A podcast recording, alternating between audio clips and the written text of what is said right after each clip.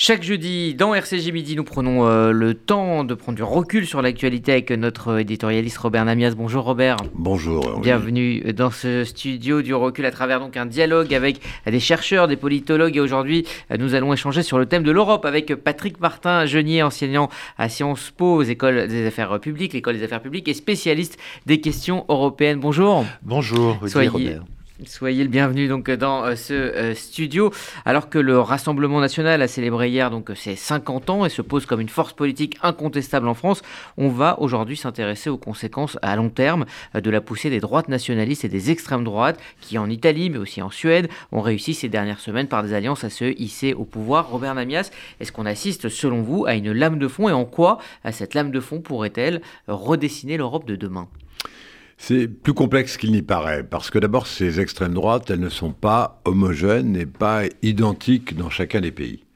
C'est pas tout à fait la même extrême droite. On pourrait parler de la Hongrie aussi, qui elle est déjà dans l'Europe, n'est-ce pas, euh, et au pouvoir depuis fort longtemps. Mais euh, pour euh, l'Italie, ce qui est tout à fait nouveau, c'est même pas du tout très clair pour l'instant, puisque apparemment le gouvernement n'est pas simple à, former. pour la Suède, ce sont des extrêmes droites euh, qui, euh, par rapport à la France notamment, ont des identités et des histoires extrêmement différentes. Et d'ailleurs, on le voit bien à propos de l'Ukraine.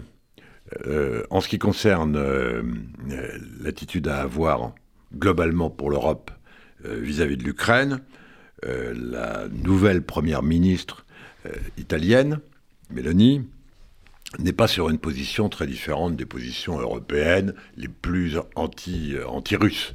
Ce qui n'est pas le cas, euh, notamment, on le sait bien, en France. On l'a encore vu euh, dans le débat à l'Assemblée nationale en, début de semaine, même si, pour la forme, le soutien à l'Ukraine semblait relativement,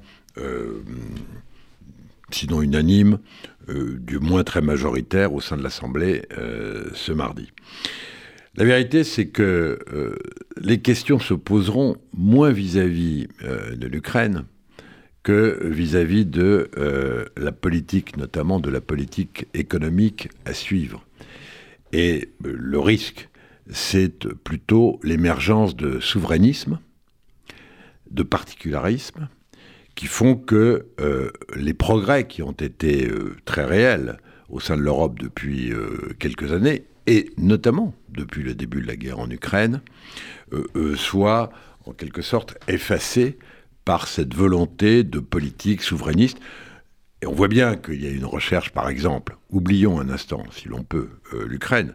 On voyait bien que l'Europe essayait d'avancer, notamment en matière fiscale, en matière environnementale, et de ce point de vue-là, euh, l'Ukraine n'efface pas les divergences très profondes qu'il peut y avoir et qui seront très marquées, incontestablement, entre l'Italie, la Suède, la Hongrie, euh, la Pologne aussi, et d'autres, euh, par rapport à l'Allemagne, la France, l'Espagne, euh, la Grèce. On, voit bien que, notamment sur le plan économique et financier, euh, les montées en puissance de l'extrême droite vont en effet redistribuer euh, les cartes.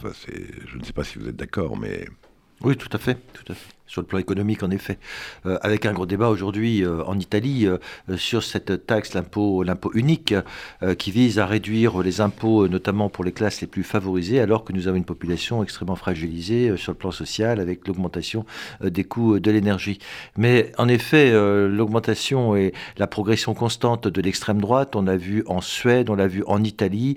Moi, ce qui m'inquiète d'une part, c'est des partis qui rejettent les valeurs de l'Union européenne, ça c'est quand même constant une euh, extrême droite qui puise ses sources dans le fascisme en Italie, hein, les postes euh, Giorgia Meloni et post-fascistes. Et moi, ce qui m'étonne beaucoup, c'est qu'on tente à polir euh, cette extrême droite. Et ce qui m'a un peu choqué au cours de ces élections en Italie, c'est qu'on a parlé du centre droit, le centro-destra, alors qu'en réalité, les deux tiers de cette droite, c'est une droite qui vient de la Ligue de Matteo Salvini. On sait que lui aussi est d'extrême droite et soutient finalement la Russie, puisqu'il est contre les sanctions contre la Russie. Vous parliez tout à l'heure de l'Ukraine. Et on a une extrême droite en Suède qui est carrément raciste, avec des arguments antisémites, manifestement. Et donc, on voit monter des arguments très dangereux et des partis politiques qui arrivent au seuil du pouvoir. Et s'ils ne sont pas au gouvernement, c'est eux qui pourront faire les majorités gouvernementales. Et donc on est dans une situation extrêmement euh, difficile. On peut, on peut euh, citer également l'extrême droite en Espagne, Vox, euh, qui également gouverne avec des partis de droite dans une région en Espagne.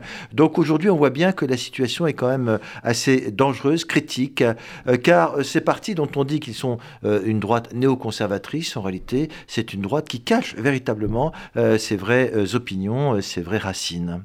comment ces, extrêmes droites envisagent le, projet européen? Alors, plus, aucune dit qu'il faut sortir de l'Union européenne. Il y, a, eu quand même un infléchissement par rapport à, l'idée de l'Union européenne.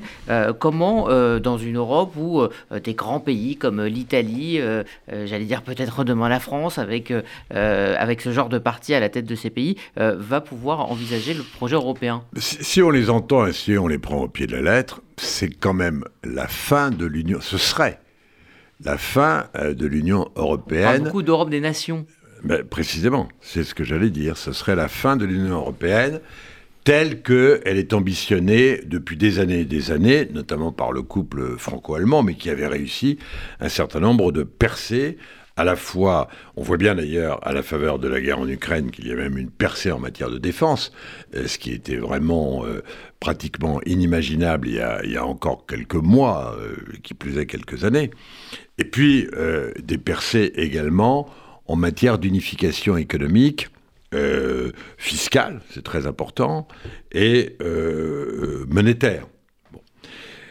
La chute de l'euro, par exemple, euh, constitue d'une certaine manière, euh, pour ces extrêmes droites qui sont au pouvoir ou qui en sont proches euh, ou qui y arrivent, sont un, prétexte supplémentaire pour montrer qu'au fond, cette Union européenne a déjà quasiment, telle qu'elle est depuis des années, a quasiment échoué.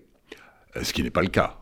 Mais, mais c'est effectivement un argument euh, qui, euh, si euh, l'euro devait se déprécier de manière durable, ce qui n'est pas certain, hein, mais pour l'instant, il est clair qu'il n'est pas sur une bonne pente. c'est quand même le fleuron de l'union économique telle qu'elle est. Vous parliez de l'Europe des nations. C'est effectivement... Alors, il y a plusieurs Europes des nations. Il y avait l'Europe des nations des gaullistes et de, et de De Gaulle, mais qui était quand même dans un marché commun très intégré. L'Europe des nations dont parlent euh, les extrêmes droites aujourd'hui, c'est une Europe où chacun, au fond, reprendrait ses billes à la fois pour euh, gérer ces Schengen qui sautent, par exemple, quasiment. Bon, voilà, on referme les frontières et on reprend euh, ses billes. Et on fait une espèce de marché de libre concurrence sur un certain nombre de produits, sur un certain nombre, dans un certain nombre de secteurs industriels. Mais c'est, d'une certaine manière, si on les entend bien, et s'ils appliquent ce qu'ils disent, ce serait la fin de l'Union européenne.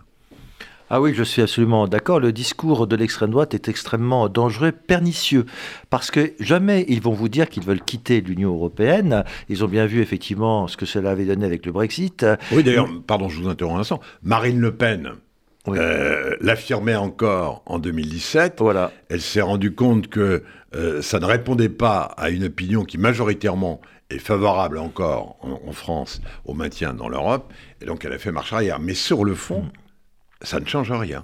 Non, ça ne change rien parce que, euh, en fin de compte, ils vont toujours vous dire nous voulons une Europe des nations. Et lorsque on vous dit on veut une Europe des nations, c'est en fait détruire l'Europe de l'intérieur. Et c'est ça qui est grave aujourd'hui. On ne veut plus euh, d'intégration européenne, on ne veut plus de projet européen qui vise à une intégration plus importante. Euh, ils ne veulent plus entendre parler des valeurs européennes. Et ça, pour moi, c'est quelque chose de très important. Regardez ce qui se passe en Pologne, en Hongrie, ce qui risque de se passer en Italie avec Madame Meloni, qui, comme vous savez, n'est pas favorable à l'avortement, n'est plus n'est pas favorable à la communauté LGBT. Regardez ce qui se passe en Hongrie, ou même chose, la communauté LGBT et en Pologne est persécutée. Tout ça, effectivement, eh bien, on ne veut plus entendre parler des valeurs. Or, pour moi, les valeurs, ça fait partie du projet européen, sans quoi ce ne serait pas inscrit dans les traités. Premièrement. Deuxièmement, sur le plan économique, vous l'avez dit, Monsieur Namias, effectivement, ils veulent une Europe où chacun pourrait faire ce qu'il veut. Et une Europe euh, euh, qui serait effectivement restreinte assez aux frontières nationales. Vous avez parlé de Schengen. Vous savez qu'aujourd'hui, il y a un grand projet dans l'Europe, c'est la réforme du droit d'asile. Même le président de la République en France a dit qu'il fallait réformer le droit d'asile. Ils ne veulent plus entendre parler de Schengen. Ils veulent euh, fermer complètement les frontières et toute porte à l'immigration. Quand je parle de l'immigration, ce sont les réfugiés.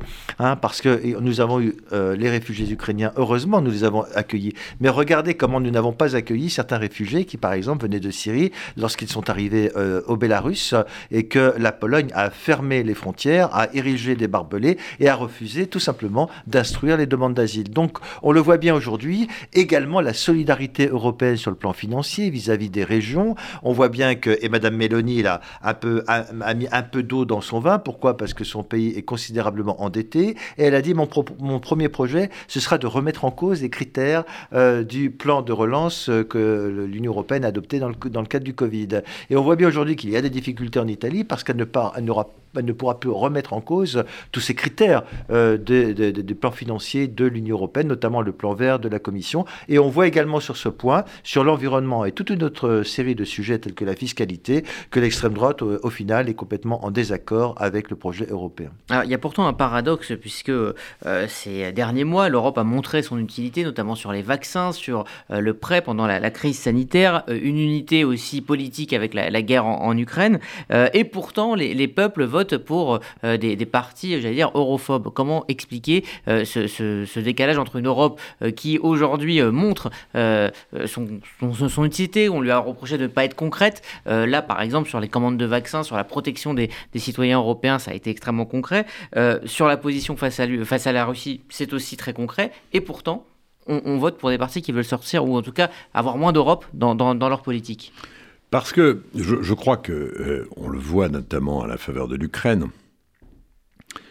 euh, l'Europe a quand même, malgré des vraies réussites, notamment euh, depuis le début de la guerre, avec une unité affichée et qui était réelle et qui a permis quand même de prendre un certain nombre de, sanctions qui, quoi qu'on en dise, sont manifestement très efficaces. Au point d'ailleurs que si euh, l'armée russe euh, est, en partie aussi défaite, c'est pour à cause de ces sanctions, ce qu'on ne dit pas assez. C'est-à-dire mmh. que les Russes n'ont plus d'argent pour fabriquer les armes pour renouveler simplement leur stock qui leur permet de faire la guerre. On ne dit pas, ça, mais donc, donc les sanctions sont en réalité très efficaces. Et plus ça va durer, plus on sera dans, dans cette situation. Donc il y a eu vraiment, euh, de ce point de vue-là, effectivement, un grand mouvement de cohésion européenne. Mais dans le même temps, je parlais de l'euro euh, tout à l'heure, donc c'était quand même la, force euh, et l'argument principal des pro-européens, c'était une monnaie forte face au dollar qui permettait des échanges internationaux. Ce qui d'ailleurs n'a jamais été complètement vrai, parce que le, dollar est resté la monnaie d'échange international, mais enfin quand même, l'euro pouvait y prétendre. Là, on voit bien que c'est beaucoup plus euh, compliqué. Et dans une situation inflationniste comme la nôtre, le fait que l'euro ait beaucoup perdu par rapport au dollar, par, par exemple, est une très mauvaise chose, évidemment, en matière d'importation. Et donc, euh, euh, cet argument, qui était un argument en faveur de l'Europe, euh, les, j'allais dire les Français, mais les Européens de manière générale, les peuples européens, voient bien qu'il il ne tient pas complètement la route. Et puis il y en a un autre, et qui est à contrario de cette cohésion, notamment en matière de, défense européenne, c'est qu'on a bien vu à la faveur, et qu'on voit bien à la faveur de cette guerre en Ukraine, qu'en fait, le seul pays dominant qui fait la guerre, ce sont les États-Unis. Et donc, euh, d'une certaine manière, ça donne un, argument paradoxalement aux extrêmes droites, qui est de dire que, au fond, euh, euh, cette Europe est une Europe vassale des États-Unis. Sans, aller jusqu'au bout, qui est d'en prendre ses distances pour euh, éventuellement se rapprocher euh, de l'Est et se rapprocher euh, de la Russie, parce que c'est bien la question qui est en jeu.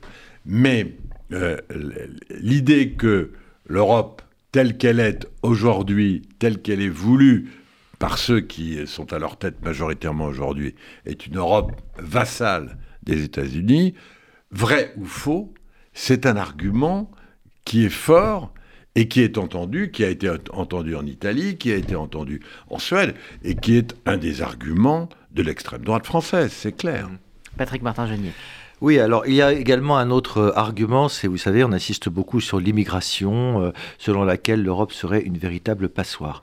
Euh, et évidemment, lorsque vous mettez immigration et insécurité l'un à côté de l'autre, ça fait un mélange très en faveur de l'extrême droite, un mélange détonnant. Et c'est ce qui a permis aux partis d'extrême droite suédois, les démocrates suédois, d'augmenter leur participation. En trois élections, ce parti eh bien, est parvenu à être le parti dominant au sein d'une coalition de droite. Et euh, lorsque vous mettez effectivement en parallèle immigration et insécurité, exploité par les partis d'extrême droite, eh ben, ça, ça permet effectivement à ces partis d'obtenir un score très important. Euh, et, ça, c'est un vrai problème. L'autre problème, c'est qu'on voit bien aujourd'hui que les digues sont en train de sauter entre certains partis de droite modérés républicains et l'extrême droite. Et aujourd'hui, en Suède, par exemple, il y a une coalition de droite euh, avec ce parti d'extrême droite. Et il y avait un terme de libération qui était très hier, je lisais, et ils étaient en train de dire que l'extrême droite est en train de phagocyter la droite traditionnelle. Et ça, c'est un danger pour les partis de droite traditionnels, modérés, centre-droit. Euh, et c'est ça, aujourd'hui, où est la difficulté, c'est que les partis de droite modérés n'arrivent plus, euh, finalement, à endiguer ce passage d'un parti vers l'extrême droite, vers un électorat. Et c'est ce qui explique aujourd'hui également l'échec de certains pays de gauche, comme la social-démocratie en Suède. Alors justement, échec de la social-démocratie? Oh bah ça clairement, euh, et ça n'est pas effectivement d'aujourd'hui, c'est vrai quasiment euh, dans la plupart euh, des pays européens, et échec de la social-démocratie parce que la social-démocratie n'a pas su se repenser. Et je, je l'ai dit à ce micro à plusieurs reprises, elle ne peut se repenser que d'abord en se libérant, pour ce qui concerne la France en tous les cas, en se libérant des excès de l'extrême gauche, parce que c'est l'extrême gauche, mélanchoniste, clairement. Et on voit bien que euh, cette NUPES, qui est un accord électoral, d'ailleurs qui, tient encore, hein, parce que avec cette menace euh, réelle, supposée, planant euh, d'une éventuelle dissolution, on voit bien que sans accord électoral, un certain nombre de partis, alors là pour le coup, il laisserait beaucoup de plumes. Il n'est pas certain d'ailleurs que les insoumis actuellement n'y laissent pas non plus un certain nombre euh, de plumes, connaissant leurs difficultés actuelles. Mais enfin, euh, cette social-démocratie s'est complètement perdue, notamment, il faut bien le dire, avec la présidence euh, Hollande, qui, en, boitant le, pas des politiques les plus libérales sur le plan économique, a oublié quand même un certain nombre de fondamentaux. Il faut qu'elle se repense. Et je pense qu'elle euh, ne se euh, refondra qu'avec un, triptyque qui est euh, l'incarnation. Il faut qu'ils aient un leader. Je parle de la France, là, ce qui n'est pas le cas aujourd'hui. Elle n'a pas vraiment de leader. Et d'autre part, un corpus idéologique qui tourne, qui soit social-écologique, clairement. On voit bien que ce qui était la social-démocratie doit devenir, si elle veut avoir quelque chance de représenter la gauche dans ce pays, la social-écologie à l'avenir la social euh, écologie ou social-démocratie dans quel Ce qu'ont fait les Allemands d'ailleurs. Mais ce qu'ont fait les Allemands, euh, débarrasser euh, des excès que l'on voit chez les écologistes français aujourd'hui, mariés précisément à la NUPES, aux insoumis et, aux mélanchonistes. Mais les Allemands sont en train de, réussir hein, cette social-écologie. Est-ce que cette social-écologie est en train de se réinventer en Europe ou est-ce qu'elle est moribonde? Ah non, moi je ne crois pas à la mort de la social-démocratie, bien au contraire, je pense qu'elle va rebondir euh, de ces difficultés, à condition, vous le disiez, euh, qu'il y ait une vraie réflexion idéologique. Euh, moi, qui ai bien connu Michel Rocard et d'autres dirigeants, c'est vrai qu'il y avait toujours un corpus idéologique dans cette gauche qui était là pour protéger également donc les, les, salariés, les classes ouvrières. Et je crois qu'on a oublié aujourd'hui ce qu'était le message de la social-démocratie, sans pour autant être collectiviste ou d'extrême gauche. Eh bien, la gauche avait toujours un projet pour défendre les salariés ou les catégories les plus fragilisées. Et ça, on l'a peut-être oublié. Et donc, il faut défendre. Regardez ce qui se passe aujourd'hui au Royaume-Uni, où euh, le, parti, euh, euh, le parti travailliste, après la catastrophe de Jeremy Corbyn, avec Keir Starmer, est en train de remonter la pente. Pourquoi? Parce qu'il y a une politique très libérale qui est très en défaveur des, des salariés et des populations ouvrières, des catégories ouvrières. Donc ça, on voit aujourd'hui que la gauche pourrait reprendre le pouvoir. Elle peut reprendre le pouvoir là où elle a un vrai message, qui est un message d'ouverture, un message effectivement de solidarité économique pour les plus faibles, et vous le disiez, un vrai message écologique. Et c'est l'alliance de ces deux, effectivement, euh, corpus idéologiques qui permettra éventuellement un jour à la gauche française de revenir au pouvoir, la gauche modérée. Merci à tous les deux pour euh, cet échange extrêmement intéressant sur le futur euh, de l'Union européenne, avec évidemment cette poussée des extrêmes droites un peu partout en Europe.